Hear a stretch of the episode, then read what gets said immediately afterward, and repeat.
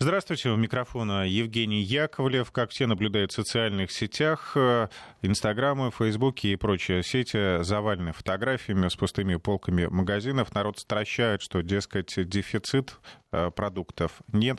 Все это неправда, но люди начинают волноваться и немного даже приуныли.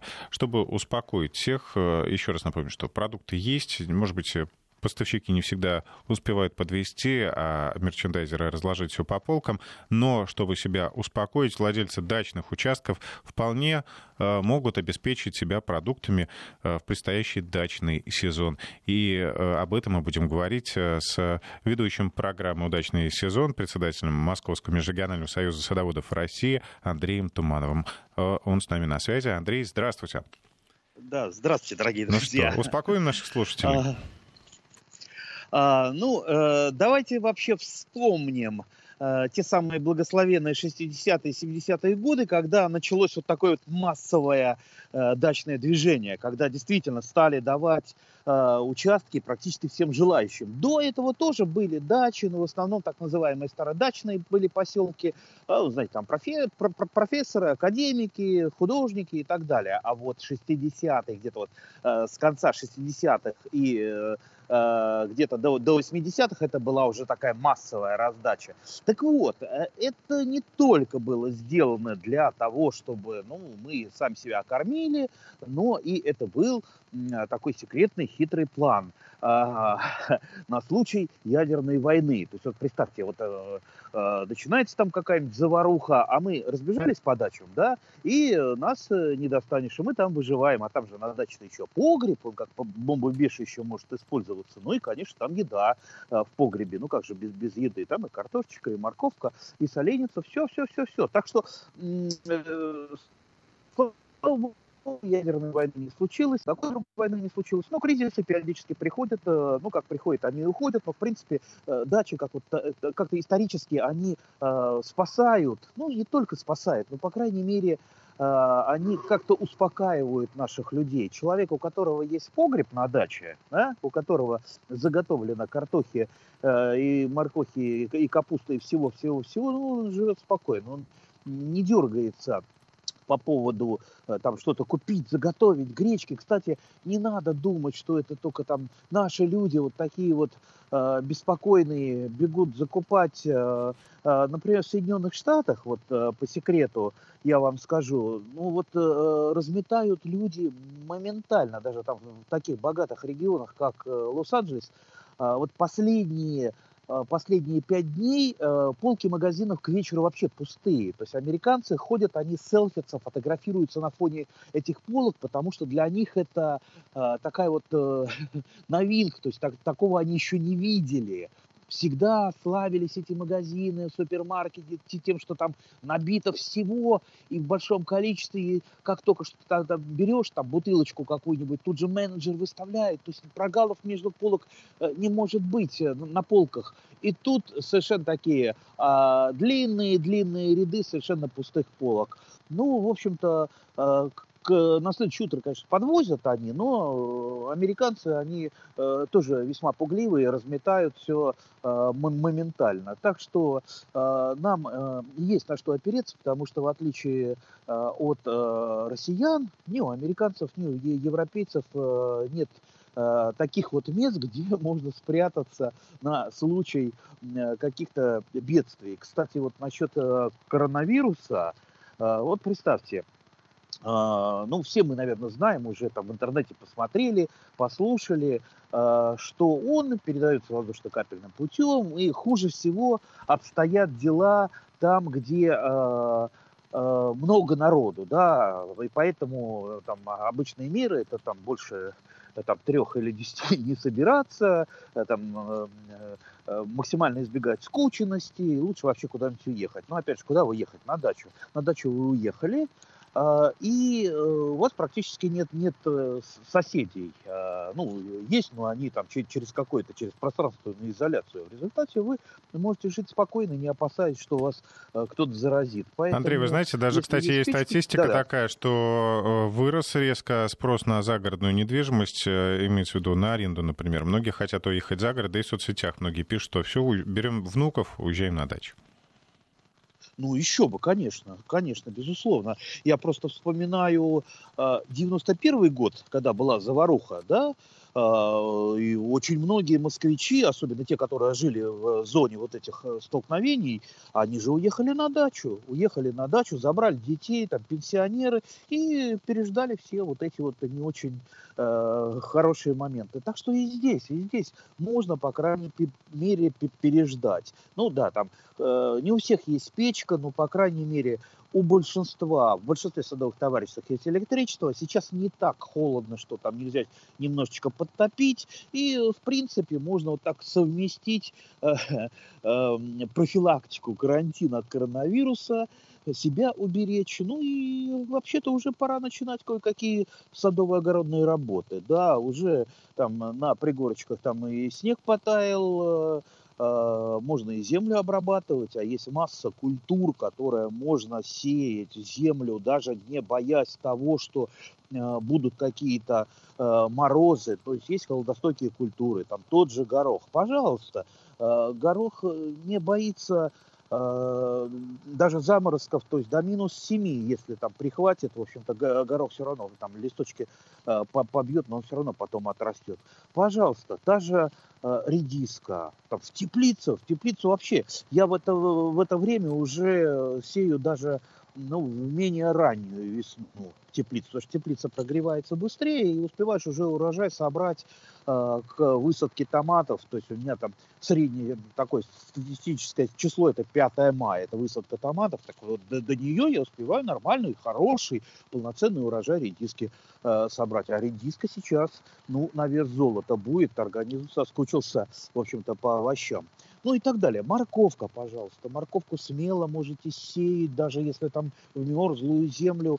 Э, морковку вообще, и морковку, и свеклу сеют э, многие опытные огородники, и под зиму сеют, и э, нормально. Так что бояться не надо, надо начинать потихонечку вот эти вот наши работы, и не только, опять же, для того, чтобы там прокормиться, не прокормиться. Знаете, вот у меня бабушка была очень мудрая, она долго прожила, Э, там, до, практически до 100 лет была веселая, мудрая, и она всегда говорила, что, ну, э, запас вот этот вот наш там дачный запас, то, что мы наработали, это не то, чтобы там наесться, а это для того, чтобы просто спокойно жить, да, чтобы, чтобы голова была спокойна. А когда голова спокойна, ну и, и, и не думаешь о том, что может быть какая-то там пакость наступить, там голод и так далее, и не надо никуда бежать. Знаете, как здорово быть спокойным, да?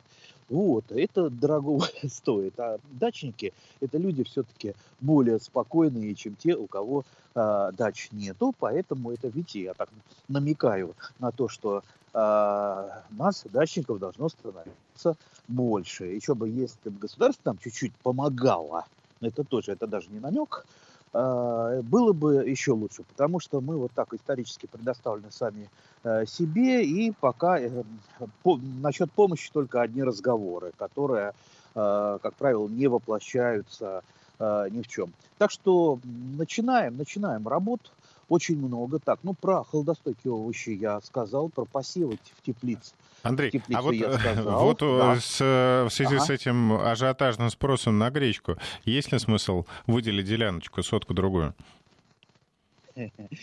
Под гречку?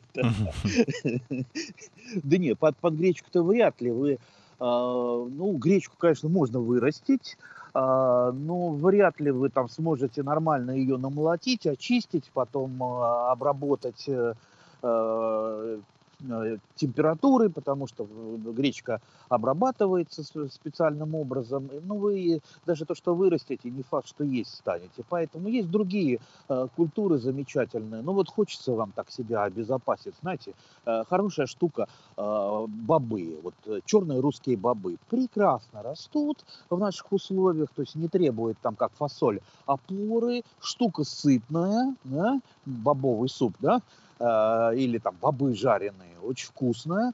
Э, то есть не, не пропадете, если э, бобов вырастите много. Их можно законсервировать потом вкусно, особенно с перчиком. Знаете, я какие бобы делаю? Просто вот пальчик оближешь с томатами и перцем острым перцем великолепные. Можно просто высушить их, будто они, как вот у меня моей бабушки там, у нее в полотняных мешочках эти бобы лежали. Э, надо, она доставала, замачивала на ночь, и потом э, варила прекрасный вкусный бобовый суп.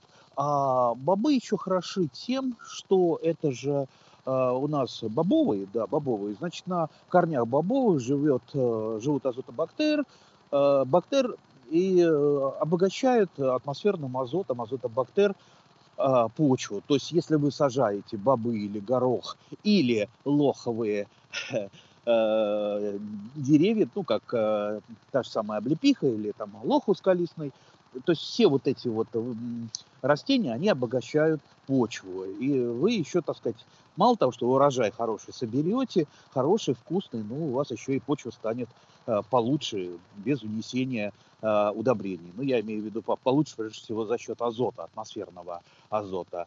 Вот э, такая вот замечательная культура, на которую мы так вот случайно э, вышли.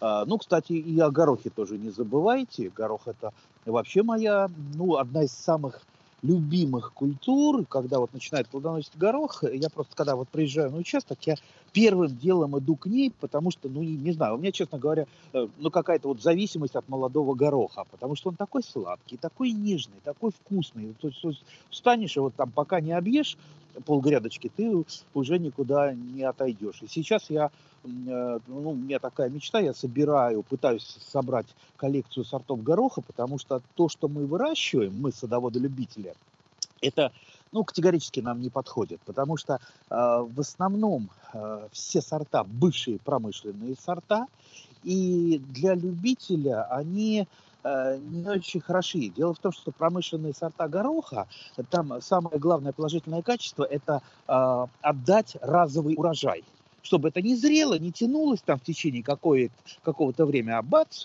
созрели лопатки на горохе, все, их собрали э, механизированным способом, и все. А нам-то, любителям, этого как раз не надо. Нам надо, чтобы он потихонечку, там, в течение нескольких недель давал нам молодой горошек. Э, я помню, даже сорт давно-давно был такой, я его очень любил, но сейчас он куда-то пропал. Он так назывался, неистощимый. Представьте, неистощимость. Рвешь, рвешь его, а он все вот как э, какой-то кладезь не истощается. Замечательный сорт. Вот сейчас вот я пытаюсь по разным странам собираю, э, сорта и гибриды гороха, ну, может быть, вот что-то, так сказать, удастся сначала для себя подобрать, потом для друзей, раздам. Ну, а там, может быть, э, там э, наши селекционеры подтянутся. У нас есть несколько селекционеров э, по гороху, и, может быть, вот э, создадут создадут для нас, для любителей, вот такие вот прекрасные вкусные сорта. Кстати, я знаю много людей, которые, ну вот, э, имеют э, как такие вот участки возле коттеджей своих, и они сажают в основном именно только горох, вот для того, чтобы просто им полакомиться и для детей горох и, кстати, почему-то кукурузу. Ну, кукуруза тоже замечательное сладенькое растение. Кстати, а, а, самое время сейчас посадить рассаду кукурузы. Ну, многие удивятся, ну как это? А, кукурузу, рассады, обычно у нас на рассаду что сажают? Перчики, баклажанчики, помидоры, ну, реже огурцы, кабачки, а вот э, как-то до Э, кукурузы ну, не доходят. На самом деле я всегда, практически каждая, каждую весну сажаю именно рассаду кукурузы. Выращивается она достаточно просто. Э, ну, она, э, это пропала связь у нас с Андреем Тумановым. А, ну, кукуруза, я хочу заметить, э, выращивал я и сам, причем самым простым образом. Сначала замочил на несколько дней, а потом просто высадил в грунт. Надо же, выросла. А, конечно, уже э, под самую осень, э, уже когда практически ничего не оставалось, но выросла и вполне себе была ничего вполне приличная кукуруза. А, я напомню, что это программа «Удачный сезон». У нас на введение а, Андрей Туманов сегодня на удаленной э, связи, э, поэтому связь немножко рвется. Э, я только подозреваю, что Андрей сегодня на своих шести сотках на даче. Ему, конечно, хорошо. Сейчас он отработает и повернется моментально к своим к рассаде и к планам на освоение участка. Ну, а напомню, что участок у Андрея такой плодородный, что можно просто заслушаться его рассказами.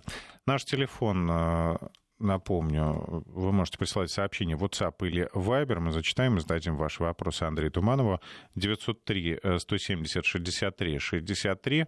WhatsApp или Viber, ну или по старинке SMS 5533. Это номер, куда нужно отправлять сообщение. Но вначале не забудьте написать слово «Вести».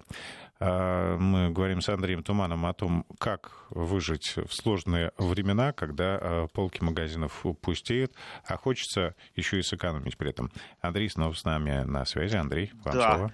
А, ну вот, я продолжаю про рассаду кукурузы, так что я вот ее выращиваю в таких длинных а, пакетах из-под молока. Ну, литровый пакет, я его просто не обрезаю, землю туда и высаживаю пророщенные кукурузинки, обычно по три штуки а, в один пакет. То есть я выращиваю таким классическим квадратно-гнездовым способом, кто когда-то там читал в 50-е годы квадратно-гнездовой способ, когда одно, не одно растение кукурузы, а ну, примерно три растет в одном гнезде. Это, во-первых, хорошо для э, локального внесения удобрений, потому что я под кукурузу обязательно выкапываю ямку, куда кладу необходимое количество удобрений, ну там, там пол ведра компоста, там что-то, может быть, минеральные удобрения какие, ну все, что у меня есть. То есть это позволяет именно под каждое вот три растения или такой тройной куст э, положить необходимую э, необходимые удобрения. Кукуруза такая, она очень прожорливая, она без э, нормальных, э, нормальной подкормки, она ну, вырастет хилая и слабенькая. И кроме того, это помогает опылению кукурузы, тот, кто выращивал кукурузу, он знает, что иногда, когда вот посадишь ее в ряд, она получается такая э, со, со, слепыми э, со, со слепыми початками, то есть там половина зернышек есть, половины нет. Это как раз происходит из-за недостаточности опыления, потому что кукуруза это ветроопыляемая культура. И, ну, был ветер не с той стороны, все, она не опылилась. В результате вот она такая вот ущербная получилась. А когда три растения в одном а, гнезде, то, по крайней мере, с какой бы странный ветер не дул, ну, э, опыление происходит. Но, опять же, квадратно-гнездовой способ, он имеет, э, ну, имеет э, в себе такой метод, что это сажается не в линию, а именно квадратным, таким квадратным полем. Опять же, это из-за проблем с опылением. Вот, и у меня всегда кукуруза, я просто вот тоже маниакально люблю кукурузу, когда начинается свеженькая кукуруза, ее отвариваешь, и вот чуть соли и маслица сливочного, но это вот совершенно бесподобно. Это, э, вот она вот э, сладкая, она лопается, вот просто вот, вот э, ее даже не, не, не грызешь, а просто вот так вот, мне трудно даже объяснить, жутко самому захотелось сейчас кукурузы, но дождемся, дождемся. Самое сезона. время посадить. Андрей, а вот спрашивают, да. можно ли кукурузу да. хранить в погребе? Насколько максимально можно ее сохранить?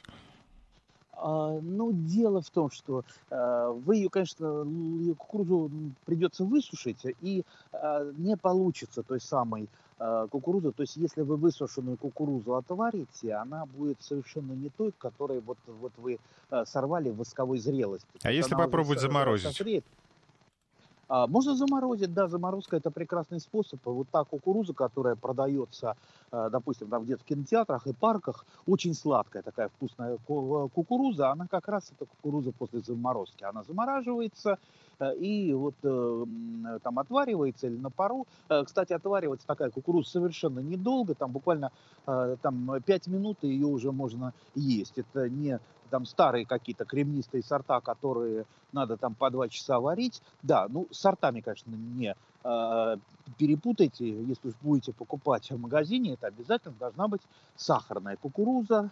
Их сортов и гибридов достаточно много, но я думаю, то, что продается для садоводов-любителей, именно это. То есть не случайно не ухватите э, те сорта, как какие-то промышленные, которые сеют там ради э, початков, ради зерна, ради силоса. Это немножечко уже не та кукуруза, она не будет такой вкусной. Так что кукуруза великолепная э, штука, особенно если у вас есть дети. Вот, ну, поверьте, вот дети и внуки, они обязательно оценят. И вот если приучать детей и внуков к саду, к огороду, а эта штука очень выгодная. Ну, во-первых, помощники хорошие, а во-вторых, э, человек, который а, работает с растениями, вот с детства любит работать с растениями, он, как, э, как правило, и к людям хорошо относится, то есть он в вашей семье будет не только растением, но и вам потом там, старости когда-то помогать. То есть это штука такая выгодная для вас.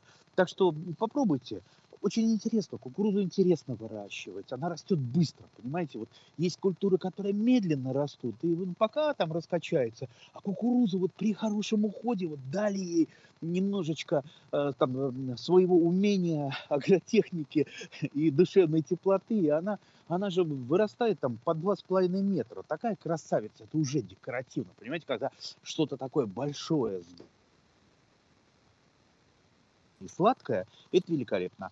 А, кстати, можно кукурузу еще а, в баночке закатывать. Я закатывал в банки, тоже получается очень хорошо. Ну, наверное, там пробовали там кукурузу в банках, а это вот, вот молодые початочки закатываешь, а, ну, э, также стерилизуешь, как, например, там помидоры и огурцы, стерилизуешь, закатываешь в банки, и получается очень хорошо для салатиков каких-то зимой открываешь, очень-очень вкусно. Ну, а если остается что-то там после заморозки или после Э, там э, сушки, э, ну, не, не знаю, можно, можно как-то, да, можно и высушить, сушить это, и уже потом, допустим, какую-то кашу там сварить. Ну, кукуруза, вот если есть кукуруза, с голоду не умрете никогда. Всегда у вас будет э, что поесть. Не, в некоторых странах, там, в той же там Мексике, э, в Перу э, кукуруза составляет, ну, пожалуй, такой вот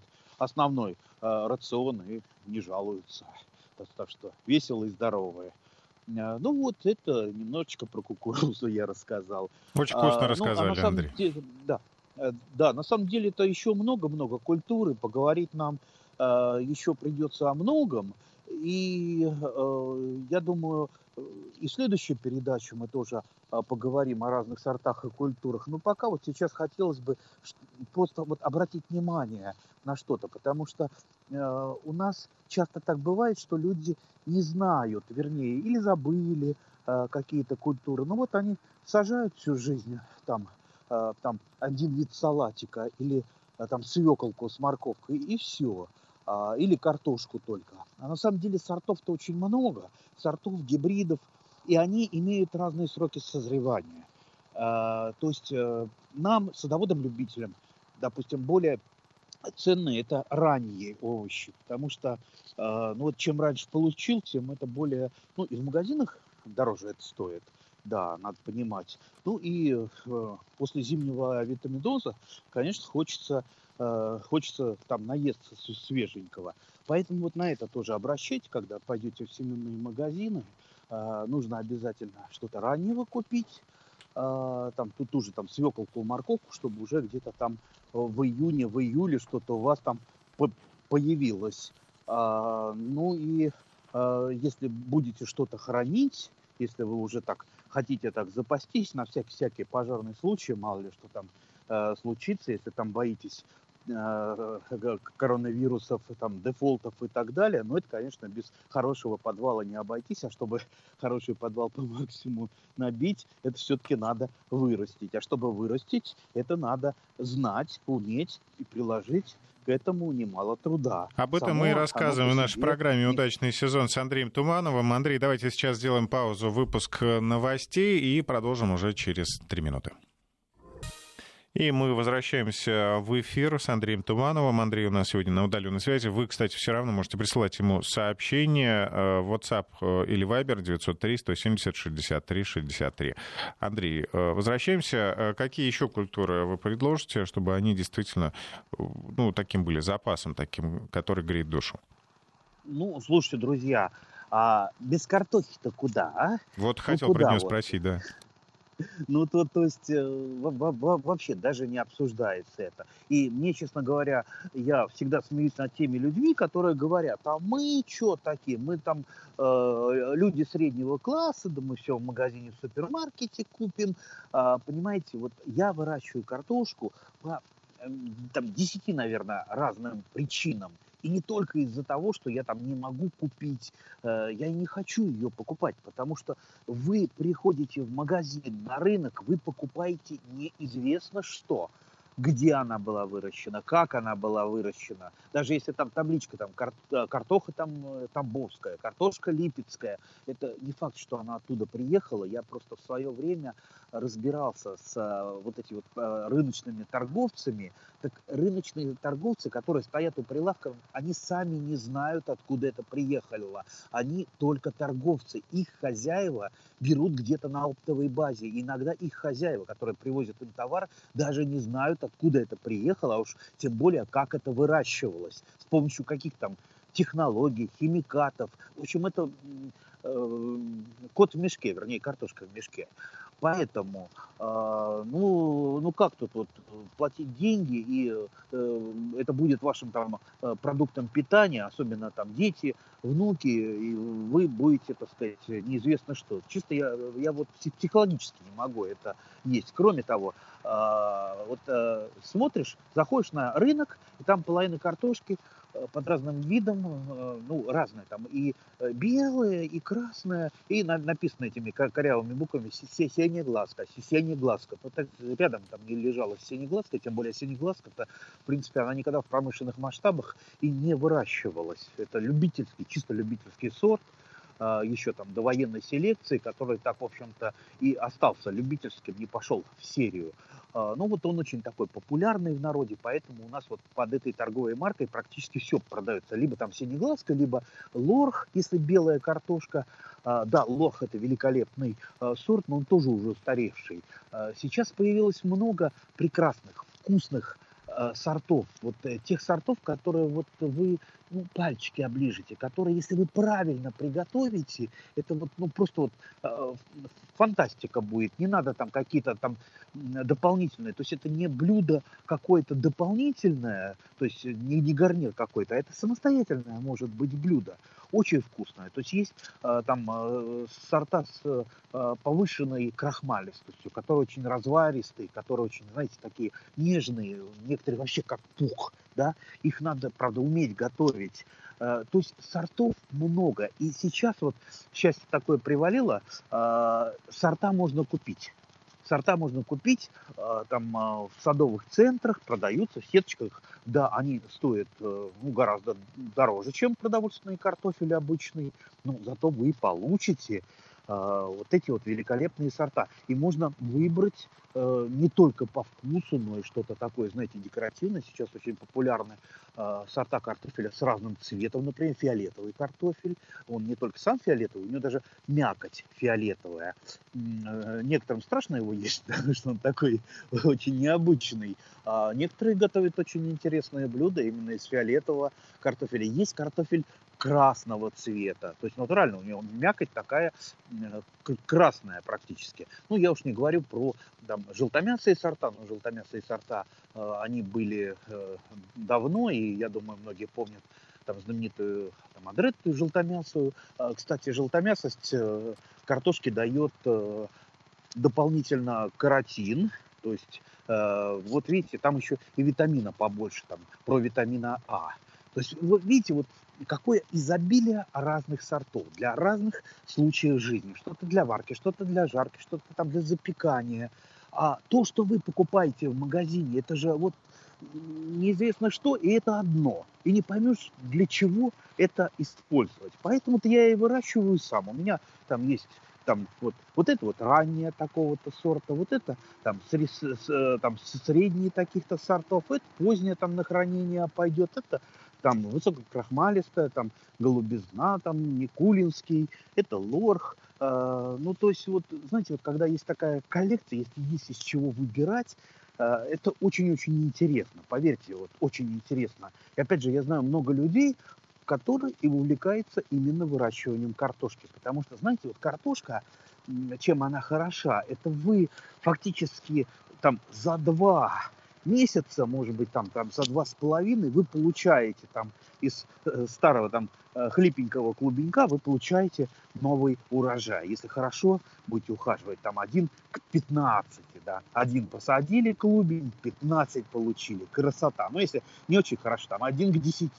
Если совсем плохо, ну, может быть, один к трем получите. Но все равно, знаете, вот как это самое, вот э, там на валютном рынке сплошные потери, а тут у вас там за два месяца э, вот, вот такая вот прибавка, да. Очень многие, кстати, мои знакомые, а, там какие-то финансисты мелкие, они именно любят картошку э, за то, что она дает э, вот этот вот быстрый оборот и ощутимый, что это видно. Ну и, конечно, картошка, она может прекрасно сохраниться. Можете ее там по весне, а, вернее, летом а, съесть сразу, молоденькая картошечка. Вот представьте, ее сейчас вот, вот пожарить ее маленькую, да, начинаешь ее подкапывать где-то там уже там в а, начале июня, там в середине июня, а, еще маленькая, вот ее, у нее кожицы практически нет, и вот с, с в маслице ее чуть-чуть обжарил, совсем чуть-чуть, она такая нежная, нежнейшая, вкусная, ну вот, вот просто сказка. Ну а потом она э, растет, растет, и там э, Э, к осени мы уже там закладываем в подвал. То есть, понимаете, вот с э, середины лета и уже до следующей весны она будет э, вам, так сказать, составлять вот этот самый неистощимый резерв, который, которым вы будете пользоваться. И самое главное, вы будете пользоваться с удовольствием, потому что, ну, одно дело просто вот наесться, чтобы погасить чувство голода вот этой магазинной картошкой. А другое дело, если вы э, а, ее потребляете э, с удовольствием, там, зная какой это сорт, э, правильно ее, этот сорт приготовив. Ну, это просто, знаете, это, это, это фантастика. Это вкусно и хорошо. И я, например, буду всегда выращивать картошку, а, несмотря ни колорадский жук, ни, ни указ, никто. Вот буду выращивать исключительно из-за этого, для того, чтобы э, получать удовольствие. Андрей, вот сообщение от слушателей. Э, говорят, что удобно сажать картошку вместе с, э, с кукурузой, что удобно в кукурузе прятать картошку от колорадского жука. Правда ли? Э, нет, ну колорадский жук, конечно, не испугается кукурузы. Э, кукурузу используют в качестве кулисной культуры, э, но не для картошки чаще всего, для огурчиков, если с северной стороны вы сажаете или со стороны какого-то господствующих ветров кулису, то да, но вместе с картошку, кукурузу. Ну, знаете, возможно, у кого-то был положительный разовый опыт, но мы не можем на разовый опыт э, опираться, потому что все-таки кукуруза растение большое, она картошку затенит. А любое малейшее затенение – это минус э, к урожаю. Картошка – это та культура, которая должна расти на, э, на, на прямых солнечных лучах. Хотя я вот иногда досаживаю где-то участочки э, в своем саду, там уже и под кронами, э, ну просто чтобы занять место. Земля не должна пустовать, даже квадратный метр я занимаю пустующий. Да, она растет, но урожай, конечно, там очень сильно снижается. Да, и вот помните, знаете, вот среди картофелеводов есть такая, ну, такая вот аксиома – а, вот знаете, вот как этот самый, когда ры, э, ры, рыбаки опытные сидят, и у них не клюет, да, приходит совершенно такой полный дилетант с какой-то там удочкой э, непонятной, без наживки, без всего, закидывает и ловит э, и на зависть поперло, да. рыбу. И вот э, начинающий картофелевод, он, как правило, тоже получает очень хороший урожай на зависть иногда многим опытным картофелеводам. Во-первых, почему это происходит, этому есть вполне логическое объяснение. Во-первых, э, картошка очень любит, когда ее выращивают на земле, на которой до нее не росла картошка, да, и либо ее родственники. Ну, все мы знаем, что картошка сильно очень болеет, и если вы из года в год на одном месте выращиваете картошку, вы каким бы опытным не были э, э, огородником, вы хорошего урожая не добьетесь. Вот. А начинающий там разрабатывает новое место, как правило, и посадил на новое место, и все. У него на этом новом месте, естественно, урожай хороший. Второе – это семена. Потому что допустим, многие старые огородники сажают картошку одними и теми же семенами. А картошка – культура вегетативно размножаемая, и она вот тот шлейф болезней, которыми она болела там прошлый, позапрошлый год, она все вот э, несет в себе. А это не только там грибные болезни типа фитофторы, альтернариоза, это там э, могут быть и вирусы всевозможные, и бактериозы, ну то есть на картошке много чего э, э, есть. А, и поэтому, когда вы покупаете вот те самые э, в пакетиках, э, в сеточках, вернее, семенную картошку, семенную картошку, ну, так называемых высоких репродукций. То есть, э, как правило, такую картошку получают из оздоровленных клубней. А оздоровленные клубни, ну, получают так, так называемая меристемная культура. Они стоят, это достаточно дорогостоящий процесс, но зато клубни получаются оздоровленные. И в течение э, допустим, 5-7 лет вы будете из этой картошки, там оставляя что-то из урожая, выращивать, э, выращивать уже свой урожай. Потом Э, за 7 лет эта картошка уже наберет там вирусов и болезней, ее придется менять. То есть периодически надо менять хотя бы там раз в 5-7 лет посадочный материал. То есть э, покупать оздоровленный. Э, вот. Ну и, конечно, э, не забывайте про удобрения, потому что картошка без удобрений э, так просто так э, вас не порадует. Я тут вспоминаю, по-моему, прошлый год была целая такая рекламная кампания – в интернете. Там продавали картошку, так называемая картошка без удобрений. Ну, я, естественно, как всегда, туда мне делать нечего было, я туда влез, э, стал проверять, особенно, как это, как можно вырастить картошку без удобрений. Что там, на, на песке она росла, без азота, фосфора, калия. Ну, в общем, выяснилось, что это только исключительно реклама. Там просто вот закупали неизвестную какую-то картошку и продавали вот ее под брендом картошка, выращенная без удобрений. И это, кстати, им позволяло продавать картошку совершенно такого паршивого качества, потому что вот они привозят, а это была доставка, привозят там полмешка куда-то, а там половина гнилой картошки. И хозяин начинает возмущаться, что он такую поганую картошку привезли за такие деньги? А деньги там раза в три больше, чем в магазине. А ему говорят, а это же вот это без удобрение картошка, она вот такая специальная, супер экологическая. В общем, дурили по полной программе нашего брата. А поэтому, поэтому уж лучше а, знать, как вы выращиваете сами картошку, какие удобрения, а, там, будь то там, компостик, что, на мой взгляд, самое-самое лучшее. Но я не отказываюсь от комплексных удобрений, то есть азот, фосфор, калий, там тип, типа нитрофоски, нитроамофоски, но э, без экстремизма, э, я, как правило, вношу в лунку, то есть я не работаю с картошкой так, знаете, как это самое, как фермер, там, трактором, редками, у меня фактически, э, ну, каждый кустик к нему такой вот индивидуальный подход. Так что нормально. Ну, с картошкой вроде особо... бы разобрались, Андрей, да. Тут еще вопросы да. задают. А что вы скажете про репу? Репа замечательная штука. Я вообще сам начинал э, в детстве, там, лет, наверное, в пять, а, а может, в семь, не помню уже, э, с репы, потому что меня мама отвела к своей подруге, а подругу звали Руфина. Как сейчас я помню, тетя Руфа.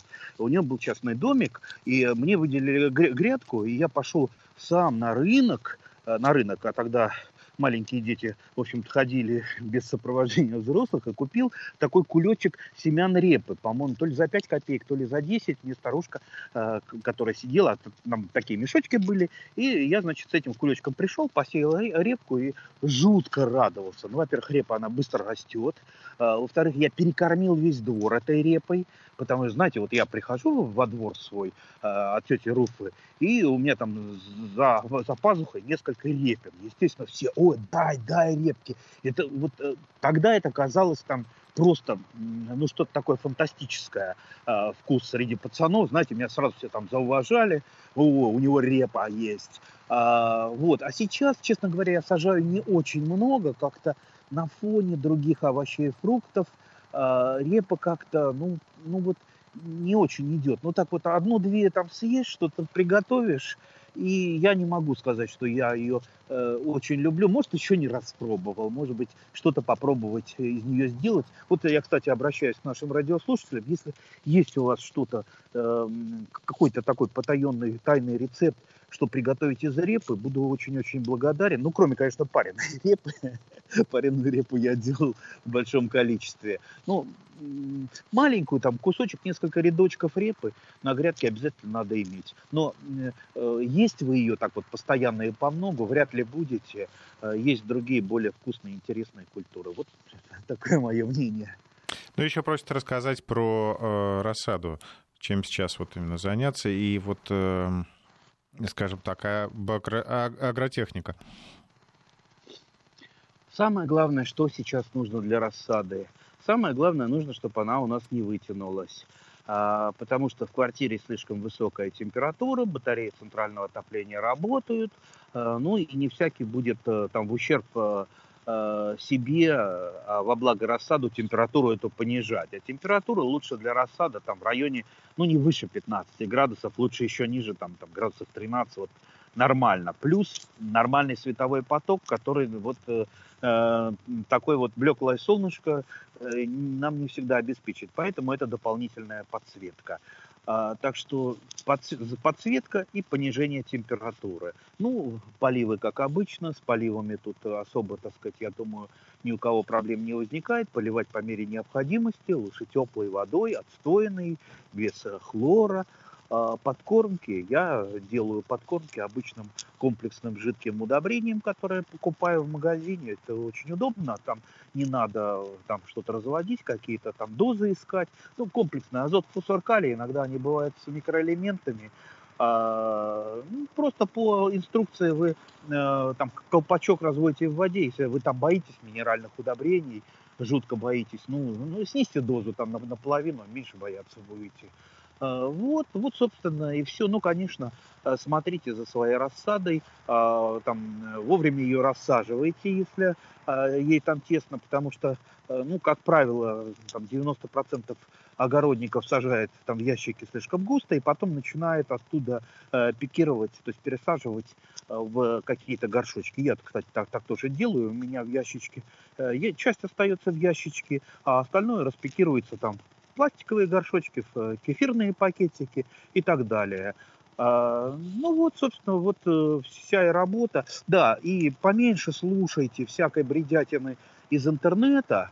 Э, вот, вот есть вот старые проверенные агротехнологии. И не надо думать, что кто-то сейчас что-то вот там а, придумал какую-то гениальную идею. Вот все, все, все там старое там с парохода современности мы сбрасываем и этим пользуемся. Потому что ну, вот у кого-то получился какой-то разовый опыт, и он начинает почему-то, ну, человеку там хочется, особенно там пенсионеру, э, очень-очень хочется, ну, не, не то что славы, ну, хочется некого признания. Очень много вот э, таких людей, там, ну, начинает какое-то свое учение создавать. Вот последнее там учение, что нет, э, рассаду все, вот томатов неправильно выращивать, надо, вот вырастил для, определенного э, размера, обламываешь ее и э, укореняешь заново. Слушайте, ну я тоже так иногда делаю, но ну, не для того, чтобы специально так сделать. А иногда там, там раз у меня э, ящик упал с подоконника, естественно, вся рассада переломалась. Ну, я ее, естественно, вот сломанную рассаду я укоренил.